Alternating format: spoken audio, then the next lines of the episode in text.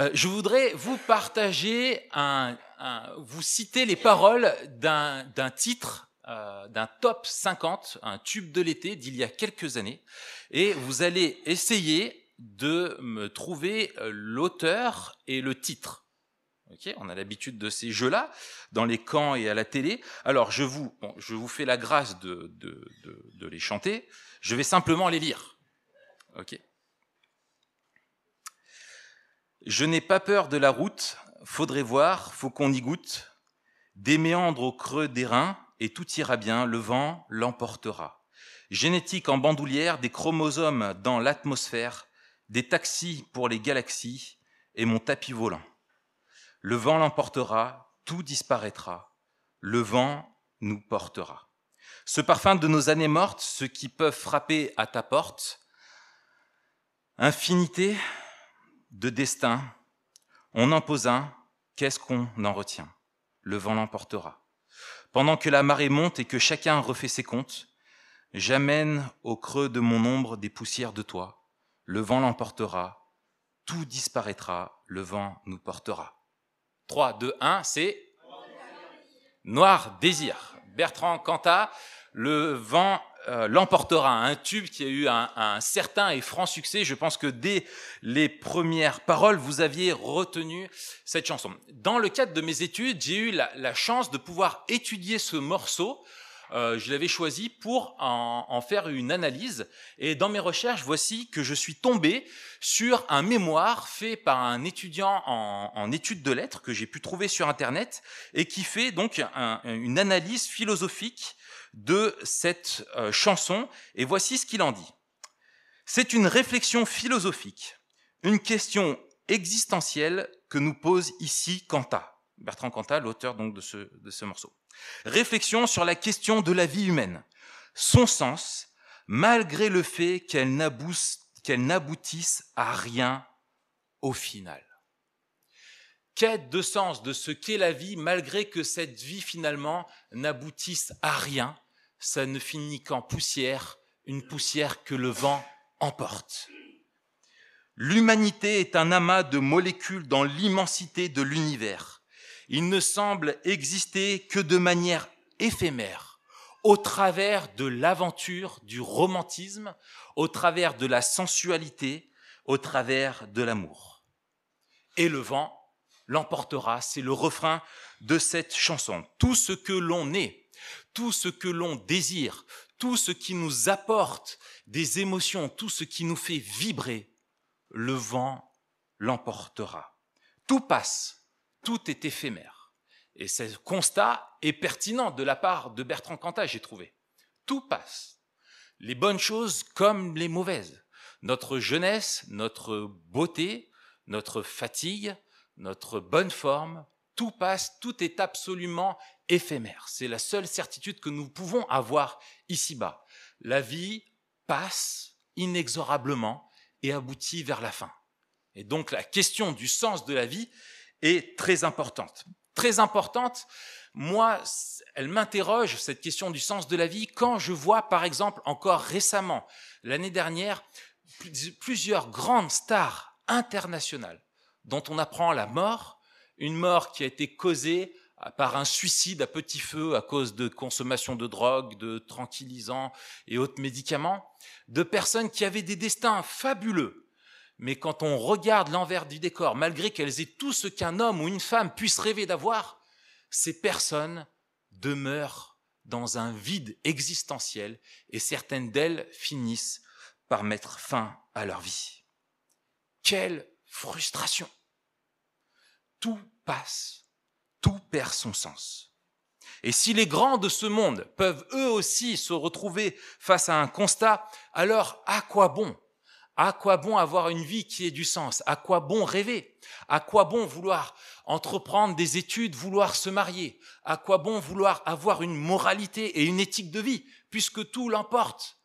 Pourquoi ne pas chercher simplement à être heureux au moment présent. Cette réflexion a été posée, a été développée et vraiment affermie et défendue par l'un des plus grands penseurs du XXe siècle qui s'appelait Nietzsche. Pauvres de vous qui avez passé le bac, moi y compris, en terminale, nous devons lire Nietzsche. Nietzsche, c'est un gros pavé et on n'y trouve pas beaucoup de plaisir à le lire. C'est compliqué quand on a 17 ans de se plonger dans ces réflexions-là. Mais euh, j'ai eu l'occasion de revenir là-dessus aussi par notamment le, travail que j'avais fait sur cette chanson de Kanta. Et j'ai découvert un, un penseur, un philosophe, un philosophe extrêmement brillant, un esprit hors norme. Sa réflexion va jusqu'au bout. Il ose mener une réflexion vraiment globale sur le sens de la vie et voici ses conclusions.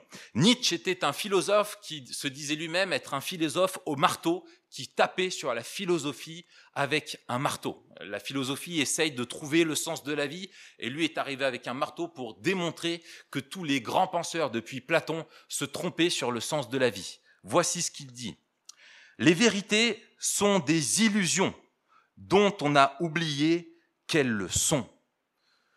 Tout ne se vit qu'au travers de nos sens et n'est donc qu'une certaine vision que l'on peut avoir du monde, d'une illusion qui n'ont pas de sens. Pourtant, nous voulons trouver un sens. En d'autres termes, il n'existe ni de valeur absolue, ni de vérité absolue. Il n'y a une barrière autour du monde sensible, du monde que l'on peut toucher, que l'on peut écouter, que l'on peut sentir, sur lequel on peut réfléchir. Et il n'y a rien au-delà de cela. N'est vrai que le corps, que la sensibilité, ce que l'on peut découvrir au travers de nos sens, et donc que l'expérimentation. Il n'y a pas de vérité absolue, il n'y a que ce que l'on ressent et ce que l'on vit. C'est ce que l'on appelle le nihilisme. Croyez-moi, disait Nietzsche, le secret donc pour récolter la plus grande fécondité dans ce monde qui n'a pas de sens, la plus grande jouissance de l'existence consiste donc à vivre dangereusement. Puisque rien n'a de sens, puisqu'il n'y a pas de moralité absolue, pourquoi se poser des interdits? Autant aller expérimenter et chercher un bonheur présent dans la vie et la grande vérité, la grande moralité. Vous savez, ces visions du monde un petit peu qu'il y avait, par exemple, entre le bien et le mal, un Superman qui va se battre contre un grand méchant, tout ce que les différentes visions du monde, y compris les visions du monde religieuses, pouvaient véhiculer, Nietzsche disait, ça ne sert à rien puisque tout l'emportera, tout disparaîtra. Il n'y a de vrai que ce que l'on ressent. Et ce que moi je vais dire bien va être peut-être le mal pour quelqu'un d'autre, etc., etc. Donc, cherchons le bien au travers de ce que nous pouvons expérimenter et allons jusqu'à nous mettre en danger pour ça. Il allait jusqu'au bout de cette réflexion. Et donc, ceci menait dans sa réflexion au sensualisme, à l'individualisme, à l'hédonisme, chercher maintenant le plaisir instantané, aussi au matérialisme, cette quête de trouver de la sécurité au travers de l'amas de biens matériels, à une moralité totalement remise en question, l'autorité de la moralité, sur quoi elle est fondée, sur la religion ou sur la nature, dans tous les cas, elle est remise en question. Pas d'existence de sens, pas d'existence de moralité, simplement ce que l'on ressent, alors, dans une vie qui n'a pas de sens, cherchons à vivre au travers de nos sens simplement. Et c'est donc ce que Bertrand Cantat cherche à exprimer au travers de la poésie de cette chanson. Pour preuve que ce manque de sens est quelque chose maintenant qui, touche toute notre société, voici sur un texte sur lequel je suis tombé, composé par un étudiant que je me permets de censurer dans la façon dont je vais vous le retranscrire pour la bienséance de ma position ici. Euh, je l'ai trouvé sur le, donc le site de la étudiant.com, qui est un site de grande information, qui poste aussi des choses culturelles nées pour les étudiants. Ce poème est intitulé Né pour mourir. On vit comme des imbéciles. Ici, il y a donc censure. On mange, on dort, on sort, on couche. On gagne de l'argent, on dépense de l'argent. Encore, encore et encore. Chaque jour est l'inconsciente répétition du précédent. On va travailler, on mange autre chose, on dort mieux ou moins bien. On couche avec quelqu'un d'autre, on sort ailleurs, mais c'est toujours pareil, sans but ni intérêt. On continue, on se fixe des objectifs faciles qu'on se défonce à réaliser. Pouvoir, fric et gosse. Soit ça n'aboutit pas et on est frustré pour l'éternité, soit on y parvient pour se rendre compte que ce n'est finalement pas cela dont on a besoin. Et puis on crève. Et la boucle est bouclée. De quoi donner sérieusement envie de boucler la boucle tout de suite, sauf qu'on a peur de l'inconnu, du pire. Et qu'on le veuille ou non, on attend toujours quelque chose. Sinon, on avalerait la plaquette de médoc et on presserait la détente. On se cherche des raisons d'exister. Les limites s'estompent.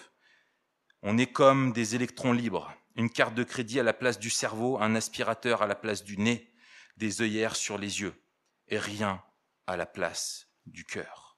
On déballe nos vies sur Internet, mais l'avenir nous fait, flipper. On est la jeunesse dorée, et on n'a pas le droit de se plaindre car il paraît qu'on a tout pour être heureux. Alors, gardons le sourire aux lèvres. Troublant, hein?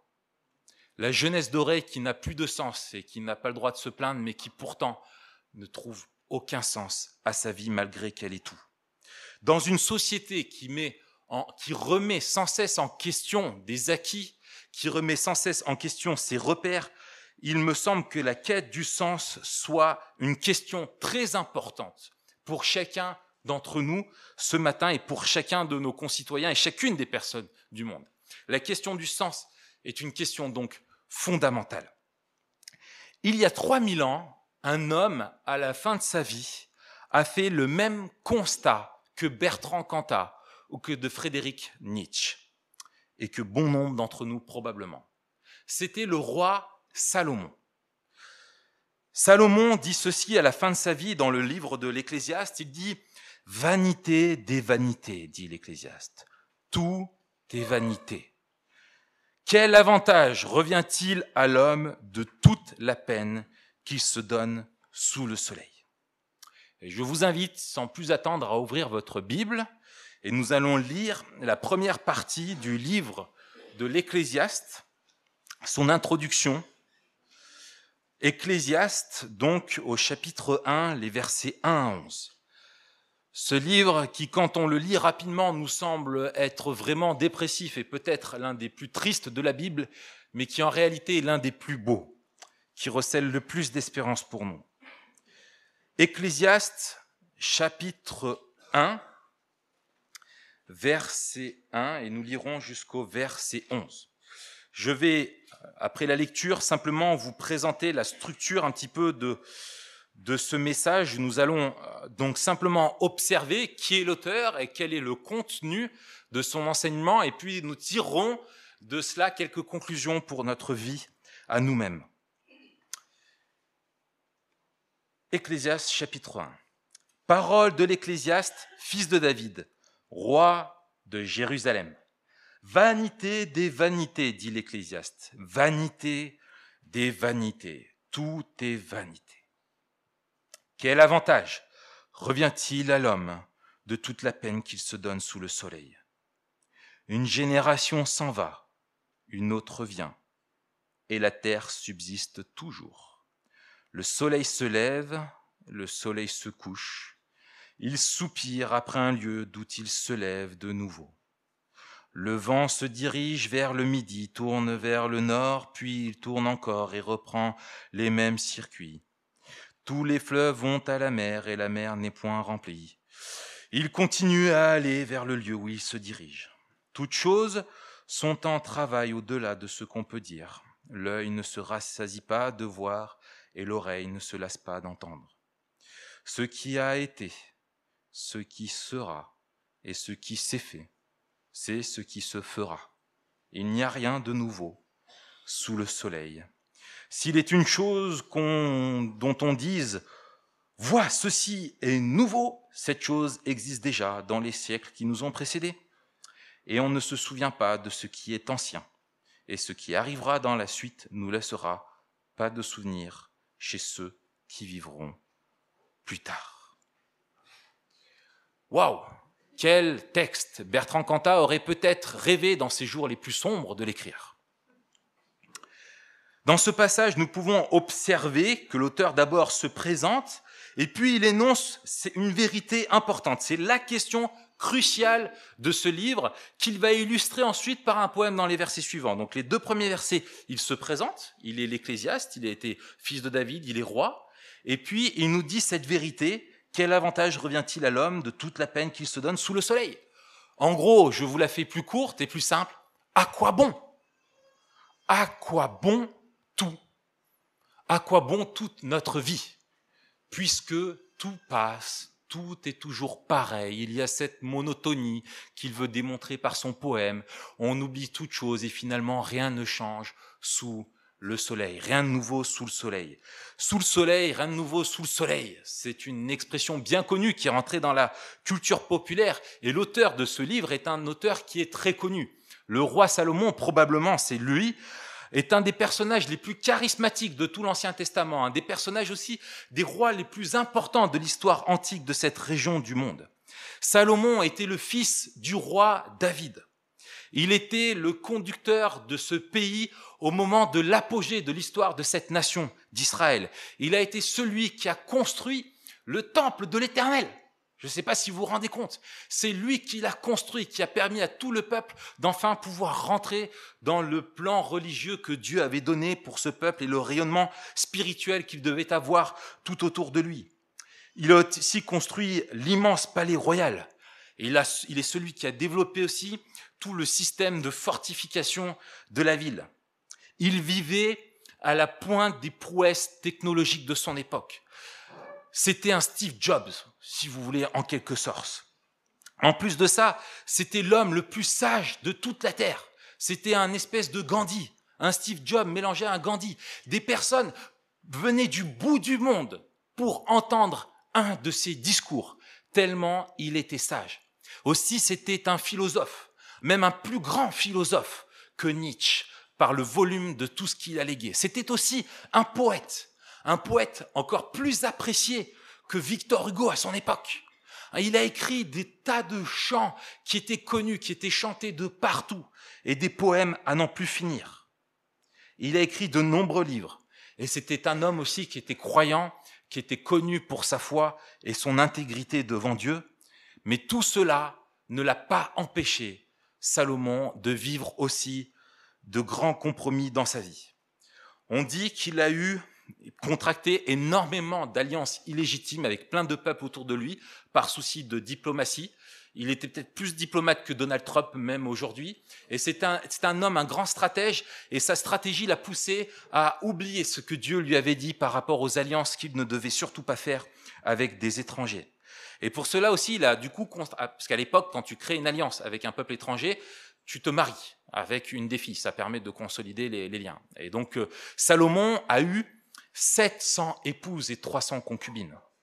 Vous imaginez les repas de Noël, vous imaginez la relation avec les belles-mères. Bref, Salomon a tout connu. Il a connu la gloire et il a connu la décadence. Une vraie rockstar de son époque, un petit peu comme Bertrand Cantat. Il a été à la lumière et il a été dans les ténèbres aussi. Et dans ce livre, le roi Salomon ne se présente pas comme roi, ne se présente pas comme poète, ne se présente pas comme grand architecte ou grand penseur. Il se présente avec le titre de ecclésiaste, goélet en hébreu. L'ecclésiaste, c'est littéralement celui qui enseigne ceux qui sont devant lui. L'auteur est à la fin de sa vie et il veut donner un enseignement important à son peuple. Et quand on a eu la vie qu'a eu le roi Salomon, croyez-moi, on ferait bien d'écouter. Parce qu'il a vécu tout ce que n'importe qui voudrait vivre. Il a réussi tout ce que n'importe qui voudrait réussir. Et il a goûté au pire des boires que chacun d'entre nous ne voudrait surtout pas connaître. il a une expérience de la vie bien plus importante que nous tous réunis ici ce matin. Et il nous dit, écoutez ce que je vais vous dire sur la vie. Écoutez-moi tout est vanité. À quoi bon? Ça fait réfléchir, n'est-ce pas? Tout est vanité. Lui qui a connu les plus grandes choses, les plus grandes émotions, les plus grandes expériences sensorielles, il s'est adonné à tout, à toutes les drogues qu'il connaissait, à tous les alcools, à tous les types de soirées possibles, à tous les libertinages possibles. Et il dit tout ça, ça laisse un creux. C'est de la vanité. Littéralement, vanité et poussière. C'est de la poussière. Tout n'est que vapeur. Tout s'efface comme de la vapeur. Et ici, l'image figurée rejoint la réalité. Tout s'en va comme de la vapeur.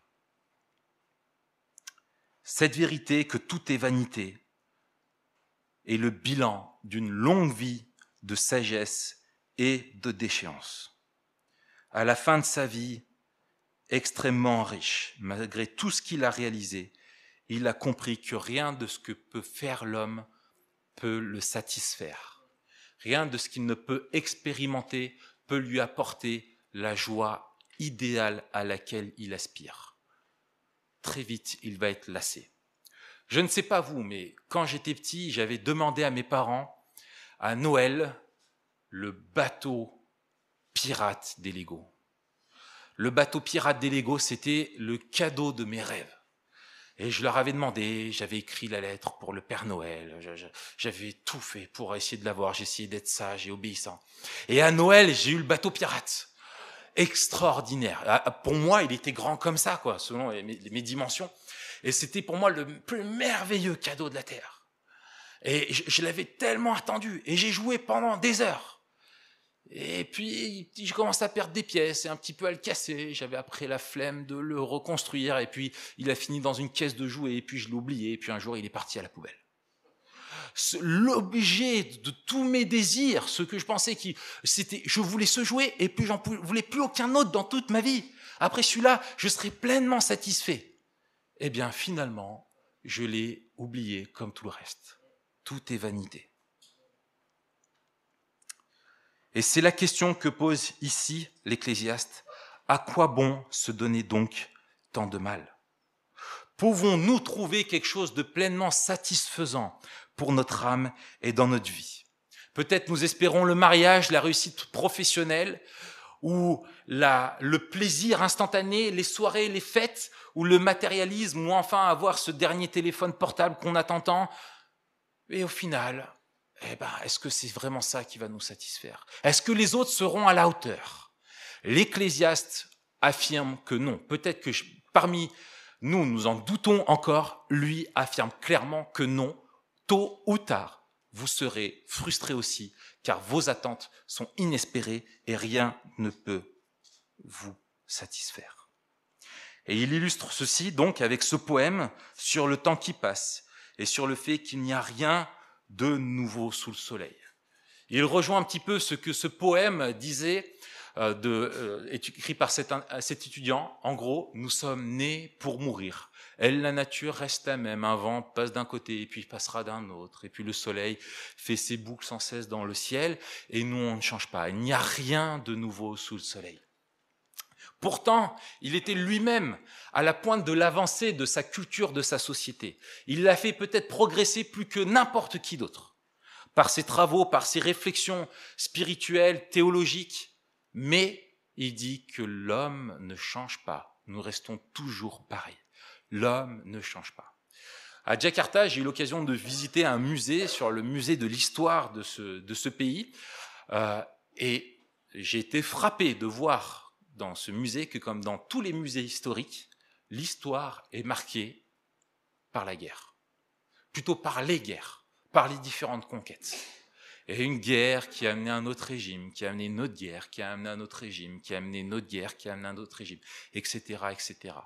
Et je ne sais pas si vous vous souvenez encore de vos livres d'histoire, mais c'est sans cesse cela.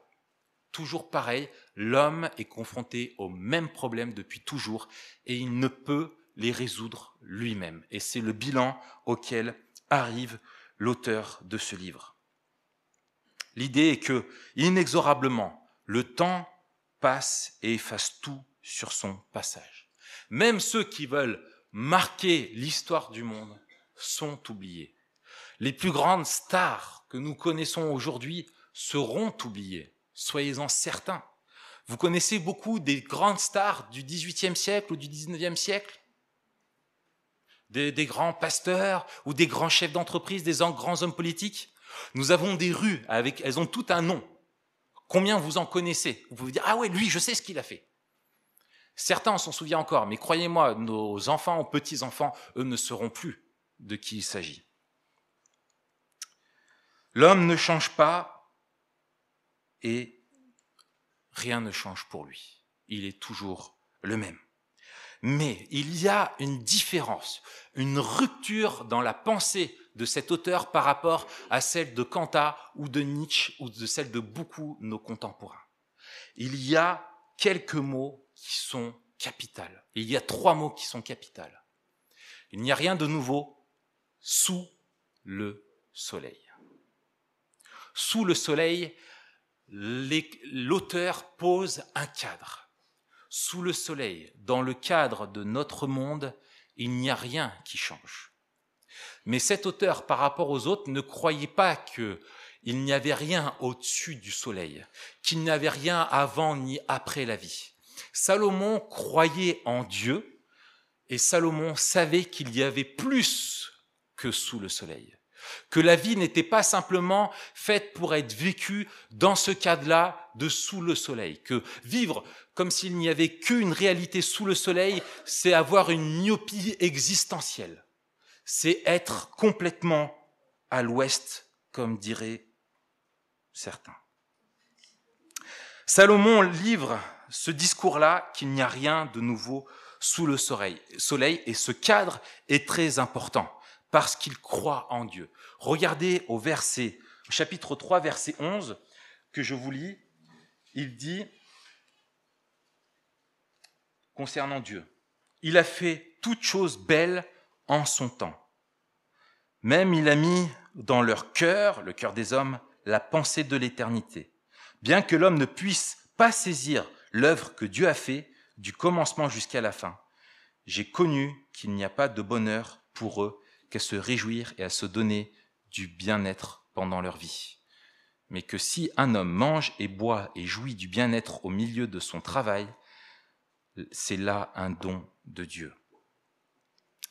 Pour lui, il faut regarder la vie bien au-delà de ce cadre de sous le soleil. Dieu mènera toute chose à son jugement parce que Dieu est l'auteur de toute chose. Il mènera notre vie à leur jugement et nous sommes faits pour vivre avec la connaissance de Dieu, dans la crainte de Dieu et en sachant que au-delà du soleil, Dieu règne sur absolument toute l'existence. Et je vais vous rappeler simplement une illustration que j'avais déjà utilisée ici sur celle de ce qu'on appelle un twister à la fin d'un film. Un twister, peut-être, euh, certains d'entre vous connaissent, on peut appeler ça aussi un coup de théâtre. Le coup de théâtre, vous savez, c'est dans un film, on croit, on est persuadé par exemple que c'est lui le coupable, et puis on arrive à la fin, et en fait, il y a un événement, et en fait, c'est pas lui, c'était celui dont on n'aurait jamais pu imaginer qu'il soit le coupable. Et là, on est, non, en fait, c'est lui, c'est pas possible. J'aurais jamais pu croire cela. Et donc, on est obligé dans notre tête de nous refaire tout le film et de se dire, ah ouais, en fait, là, il est en train de le manipuler, là, il faisait ça, et On se dit, waouh, trop fort. enfin, voilà, c'est ce qui fait tout l'intérêt du film. Si on connaît l'effet de la fin, eh ben, il n'y a plus aucun suspense. Si on vous raconte la fin d'un film comme Le Sixième Sens, euh, il n'y a plus d'intérêt d'aller voir ce film-là puisqu'il est tout construit dans ce but-là. Eh bien, Dieu a tout construit dans ce but-là aussi, de nous faire connaître ce qu'il y a au-delà du soleil, ce pourquoi nous sommes faits pour, pour vivre. Et ceci nous amène donc à quelques conclusions que l'on peut tirer de ce texte par rapport à cette réflexion du monde qui est surtout nihiliste. Premièrement, la frustration est une grâce et la frustration pour nous est une preuve de l'amour de Dieu à notre égard. Parce que Dieu seul peut combler parfaitement les besoins de notre âme. Dieu nous a créés pour que nous allions trouver la satisfaction et le sens en lui. Et de ne pas pouvoir le trouver dans ce monde-là est une grâce de sa part parce qu'alors que nous sommes en rébellion contre lui naturellement, Dieu ne nous permet pas d'aller trouver une pleine satisfaction en dehors qu'en lui. Il aurait pu nous livrer à trouver un plein bonheur dans toutes ces choses-là et une satisfaction éternelle, une espérance éternelle, durable et solide dans d'autres choses qu'en lui, mais Dieu nous garde de cela. Et le fait que nous soyons dans une société, que nos vies parfois nous semblent complètement aller dans une voie de garage, complètement sans aucun sens, est une grâce de Dieu, un de ces moyens qu'il exploite pour nous ramener à lui. Le présent, deuxième conclusion, n'a de sens que dans la perspective de l'éternité et la connaissance de Dieu. Dieu, en se révélant à nous, notamment au travers aussi de ce livre-là, est celui qui va réencoder, refaire sens à tout ce que nous vivons. Je ne sais pas si vous avez déjà vu des belles tapisseries faites euh, comme à, l'époque du Moyen Âge. Un jour, j'étais dans un musée. Alors, vous devez croire que je fais beaucoup de musées, mais j'en ai fait deux dans ma vie, peut-être. Euh, des tapisseries du Moyen Âge. Euh, ça, ça m'avait marqué parce que je regardais la tapisserie et je me disais, mais je, vois vaguement, mais je, je bon, c'est pas très bien fait, quoi. Il y a des fils qui pendent de partout. C'est, enfin, voilà. J'étais du mauvais côté de la tapisserie. Et donc, en allant de l'autre côté, j'ai vu la beauté de la chose. Et donc, nous, nous vivons comme si nous étions du mauvais côté de la tapisserie. Et Dieu, lui, nous permet de voir le, le tableau de son plan de rédemption tout entier. Il, il, donne sens à notre vie parce que notre vie a été créée par lui. Elle a été sauvée par lui. Et elle est faite pour être vécue pour lui. Et elle est faite pour être vécue avec lui dans toute l'éternité. Le cadre ne s'arrête pas là sous le soleil. Dieu, l'existence de Dieu transcende notre présence. Et une des, des, textes qui m'a le plus frappé, qui illustre le mieux ça, je crois, dans les Écritures, c'est une parole de Jésus. Quand il dit que lorsque un de ses disciples donnera un verre d'eau à l'un de ses plus petits frères, à l'un des plus faibles, cet acte sera célébré dans l'éternité. Qu'y a-t-il de plus insignifiant que d'offrir un verre d'eau à quelqu'un qui, a, soif? Quelque chose de plus simple, un besoin primaire, quelque chose de, tellement sans valeur par rapport à des grandes choses qu'on peut, que certains peuvent faire dans ce monde. Et il dit que le plus petit des actes fait avec amour sera célébré dans l'éternité. La connaissance de Dieu est quelque chose qui transcende même le plus simple des actes. Et c'est pour ça que l'Ecclésiaste dit que manger et boire, vivre dans la simplicité en connaissant Dieu, est quelque chose qui nous rend plus heureux que de tout connaître sur cette terre, mais sans Dieu. Ce texte de l'Ecclésiaste nous invite, en tant que chrétiens, à placer notre confiance en Dieu pour trouver en lui, dans ce qui il est, dans son plan pour nos vies, pour notre, pour l'humanité tout entière, le sens. Et c'est la beauté du livre de l'Ecclésiaste. Ce n'est pas un livre fait pour les dépressifs. Ce n'est pas un livre écrit par un homme qui était triste et dépressif. Je crois que quand l'auteur écrit ce livre, il est dans une joie que rares sont ceux qui la connaissent parce qu'il l'a compris à la fin de sa vie, après toutes ses expériences, tous ses échecs, tous ses réussites, que le plus simple dans la vie, vécu avec Dieu, nous offre plus de bonheur que tout ce que le monde peut nous offrir si nous le vivons sans lui. Il renverse tout, il monte la tapisserie du bon côté. Et c'est la beauté du plan de Dieu. Alors maintenant, je conclus avec une réflexion sur les invitations que nous donne ce texte pour nos vies. Comment est-ce qu'il doit se traduire dans nos vies? La première, je la tire de l'exemple même de la vie de l'auteur. Je crois que sa vie est un appel urgent à nous tous à ne pas gâcher nos vies à ne pas se dire simplement maintenant je veux vivre comme bon me semble et je laisse Dieu de côté, ou je lui laisse une partie de ma vie, mais seulement qu'une partie. Tu restes dans cette pièce, mais surtout cette pièce-là, cette partie-là de ma vie m'appartient. Elle est à moi et je veux la vivre quand je veux. Car croyez-moi, ou plutôt non, croyez ce que dit la Bible. Nous le regretterons. À la fin de notre vie, tout ce qui n'aura pas été vécu pour Dieu, même notre mariage, nos enfants, nos ministères, nos réussites, notre carrière, toutes choses, même les plus honorables, qui ne pas n'auront pas été vécues avec Dieu, pour Dieu, seront que des regrets face à la perspective de l'éternité de notre rencontre avec lui. Comment trouver la satisfaction donc ici-bas? Je crois que ce texte nous invite à une autre chose, c'est à regarder à la vie de Christ, Christ qui a été aussi roi, mais un roi bien plus glorieux que le roi Salomon, un roi qui a accompli quelque chose de bien plus extraordinaire que Salomon, un roi qui est le roi des rois, l'auteur de notre salut, le rémunérateur de notre foi, celui qui nous a sauvés, qui nous a délivrés des ténèbres par son sacrifice. Nous devons, nous sommes invités par la parole à regarder en quoi lui placer sa confiance Qu'est-ce qui donnait du sens à sa vie? Qu'est-ce qui était satisfaisant pour lui? Et Jésus l'a dit et nous l'a fait connaître pour que nous puissions aussi le vivre. Il trouvait sa satisfaction dans son intimité avec le Père et dans son obéissance radicale à la volonté du Père. En étant soumis au Père et vivant cette intimité, Christ était parfaitement heureux. Il a connu une joie ici-bas sur terre qu'aucun autre homme n'a jamais connue. Nous parlons souvent des souffrances que Christ a vécues sur terre, à juste titre. Il a souffert devant Dieu comme aucun autre homme n'a jamais souffert.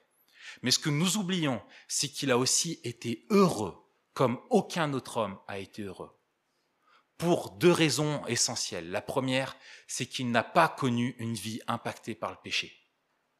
Et je crois que c'est notre rêve à tous. Et la deuxième raison, c'est parce qu'il vivait une intimité avec le Père qui était parfaite, constamment remplie de l'Esprit, en pleine union avec son Père. Et c'est cette vie-là qu'il nous offre. C'est cette vie-là à laquelle il nous invite. Et c'est dans cette vie-là que nous devons entrer. Que l'on soit chrétien, ou que l'on soit encore en recherche spirituelle, ou que l'on soit vraiment très sceptique par rapport aux questions de la foi, ce dont chaque homme a besoin pour vivre, c'est l'évangile. Avant notre vie chrétienne, durant notre vie chrétienne, et dans notre espérance, ce dont on a besoin, c'est de l'évangile. À la fin de sa vie, Salomon a compris que ce ne sont ni les grandes choses qui importent, ni les échecs, mais que son espérance ne peut être en autre chose que dans la grâce de Dieu. L'évangile est la plus belle des vérités, la plus, le plus beau des tableaux, la plus belle chose à admirer sur terre et la plus grande expérience à faire, la plus importante des expériences qu'un homme puisse faire sur terre, qu'une femme puisse faire sur terre. Ce n'est pas le mariage, ce n'est pas le succès, ce n'est pas toutes ces choses-là. C'est faire l'expérience dans sa vie de l'évangile, s'offrir à Dieu, le laisser venir vivre en nous, le laisser conduire notre vie là où il veut et vivre pleinement par lui et pour lui. Il n'y a que comme ça que notre vie n'est pas gâchée. Si nous ne vivons pas comme cela en tant que chrétiens, nous gâchons terriblement notre vie. À demi-teinte, à demi-sens, ça n'a pas de sens. Si vous aspirez à un changement ce matin, si ce texte vous touche, si vous vous dites que oui, effectivement, dans tel ou tel domaine de votre vie, vous cherchez du sens ailleurs qu'en Dieu, eh bien, je crois que c'est que Dieu lui-même, par sa parole, est en train de mettre en lumière quelque chose qui ne va pas. Et c'est le début de son œuvre de grâce dans nos vies c'est de pointer du doigt là où nous sommes dans l'erreur pour pas simplement nous gronder, mais surtout nous ouvrir les bras, nous appeler à lui et nous inviter à venir chercher en lui le sens de notre vie. Prions.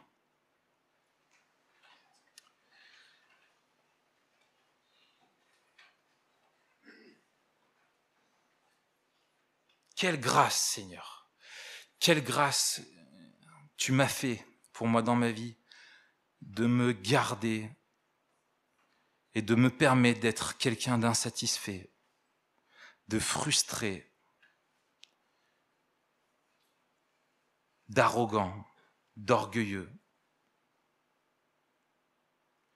Quelle grâce tu m'as fait de pouvoir connaître ces mauvais sentiments pour me reprendre, me convaincre de mon égarement et me ramener à toi.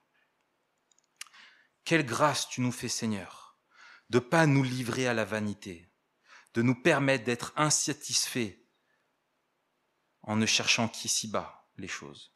Merci parce que à nous, qui, au lieu de tourner vers toi les regards, les tournons vers nous-mêmes, vers les autres, vers ce que nous n'avons pas ou ce que nous voudrions avoir ou ce que les autres ont, tu nous permets encore aujourd'hui de tourner les yeux vers toi. Mon appel, Seigneur, ma prière, ma supplication, c'est que tu nous appelles chacun d'entre nous encore aujourd'hui à tourner les yeux vers toi comme pour la première fois, à venir chercher en toi le sens de toute chose, à nous rappeler ton plan merveilleux, ton être merveilleux, à regarder la tapisserie du bon côté, à réfléchir à ce qui se passe au-delà du soleil. Seigneur, merci de venir encore à notre rencontre, d'être encore patient pour nous. Merci pour Christ qui est venu vivre au milieu de nous la plus grande des joies, de l'intimité avec toi, de la pleine satisfaction. Que sa vie en nous puisse nous aider à vivre comme lui vivait, Seigneur, pour ta gloire. Au nom du Seigneur Jésus-Christ. Amen.